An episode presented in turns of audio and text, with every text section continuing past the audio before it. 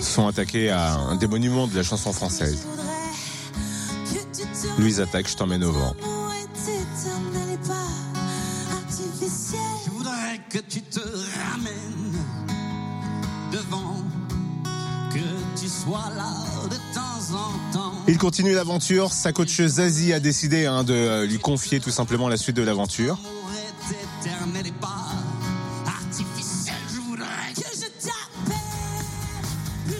Il était en rage. Peut-être en âge aussi.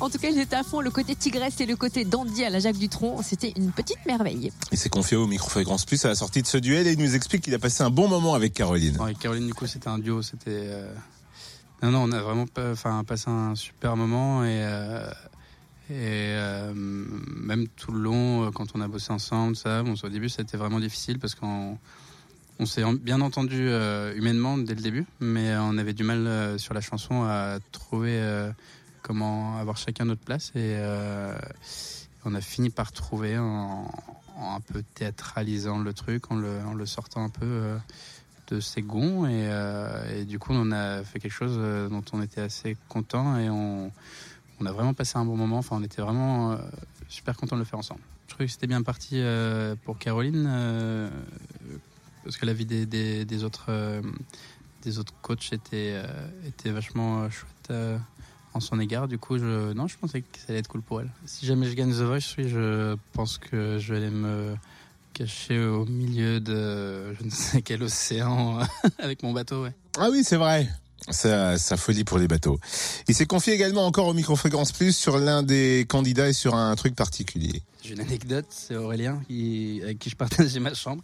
Le premier soir, en fait, euh, il ronflait très fort. Et du coup, je suis descendu en bas à la- à l'accueil, j'ai essayé de dormir dans un canapé, mais le réceptionniste euh, était au téléphone avec sa nana, du coup, j'ai pas réussi à dormir. Je suis remonté, je suis allé m'enfermer dans la salle de bain, mais ce qu'il y a, c'est que j'étais entre les toilettes et la, et la, et la, et la baignoire.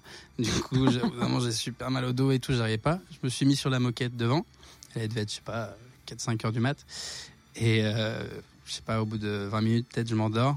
Et euh, pas très longtemps après, euh, Aurélien sort et, euh, et me dit Ah mec, qu'est-ce que tu fais et tout? Je dis Ah, tu ronflais. euh. Il me dit Ah, mais viens, vas-y, euh, reviens, je vais, faire attention. Du coup, je me recouche dans le lit et au bout de 5-10 minutes, il s'est mis à ronfler. et du coup, j'ai pas dormi, mais après, on a vachement ri. Enfin, c'est un mec, par contre, génial et j'étais super content de, le rencontrer de partager la chambre avec lui malgré ça. Oui. J'imagine le pauvre. Comment tu fais pour faire attention de ne pas ronfler Je quand sais pas. ronfleur Ouais. Je sais pas du tout. Oui, s'il y a une technique, n'hésitez pas à nous, nous la signaler. C'était Edouard Edouard dans le débrief The Voice sur Fréquence Plus dans le room service. Retrouve le débrief The Voice. En replay. Fréquenceplusfm.com. Fréquenceplusfm.com.